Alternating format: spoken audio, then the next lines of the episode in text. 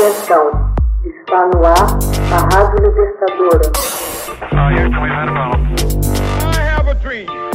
Assim sendo, declaro vaga a presidência da República. Começa agora o Hoje na História de Ópera Mundi. Hoje na história, 24 de fevereiro de 1848, o rei Luís Felipe I da França abdica do trono.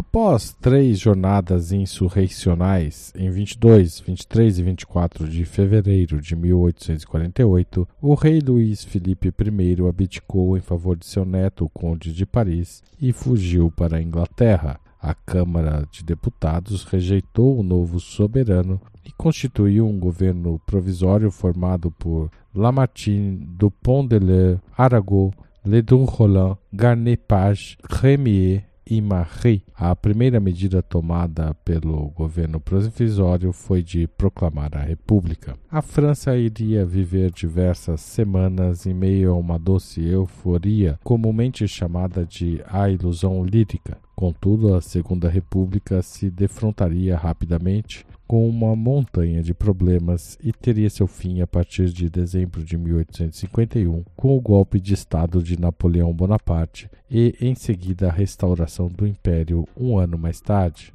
Três dias depois da instauração da Segunda República, o novo governo, sob pressão de Louis Blanc, político e historiador, considerado por Karl Marx como socialista utópico, pressionou para que fossem criadas associações profissionais de trabalhadores de um mesmo ramo de produção, as oficinas nacionais, financiadas pelo Estado. O lucro seria dividido entre o Estado, os associados e para fins assistenciais. Enfim, como líder do proletariado, Louis Blanc exigia que o Estado se apoderasse do sistema econômico para garantir trabalho e justiça para todos. As oficinas nacionais são abertas e começam a absorver o desemprego empregando operários sem trabalho. Cerca de 100 mil pessoas se inscrevem no escritório de contratação.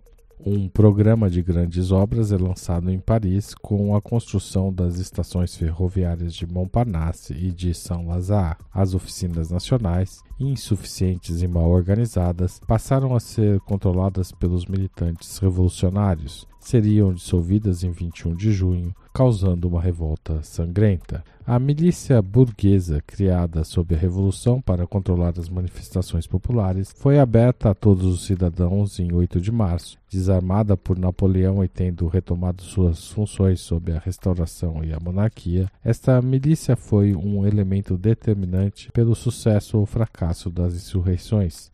Desse modo, em 1830, dissolvida mas não desarmada, como em fevereiro de 1848, contribuiu poderosamente para a derrubada dos regimes em vigor. Essa abertura ao conjunto dos franceses é simbólica e é exemplo do sufrágio universal proclamado em 2 de março, pelo qual todos os cidadãos com mais de 21 anos foram convocados a eleger uma Assembleia Constituinte e que votaria a nova Constituição em 4 de novembro, propiciou o sentimento de ser representativa, pelo menos de direito, do conjunto da população. Contudo, viria a ser três meses depois uma arma de repressão feroz contra as oficinas nacionais, fenômeno que se reproduziria em 1871 com a Comuna de Paris. Em 15 de março de 1848, os revolucionários Armand Barbet, Auguste Blanqui, François Vincent Raspail e o operário Albert, seguidos por uma multidão de 50 mil pessoas,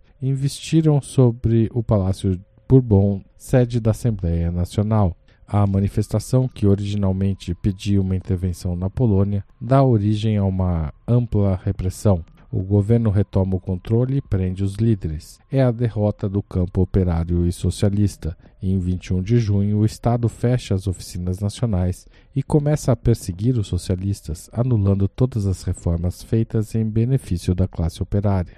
A dissolução das oficinas provocou uma insurreição popular.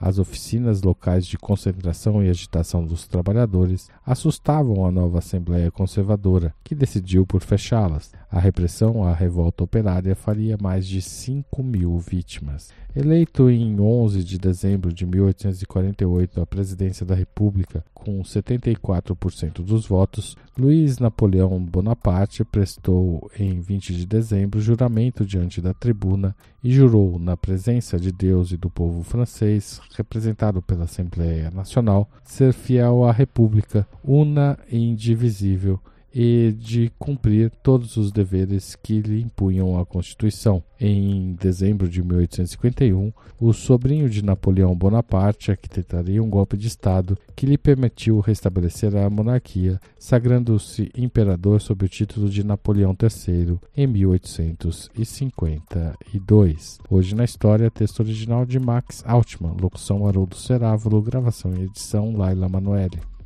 Você já fez uma assinatura solidária de Opera Mundi? Com 70 centavos por dia, você ajuda a imprensa independente e combativa.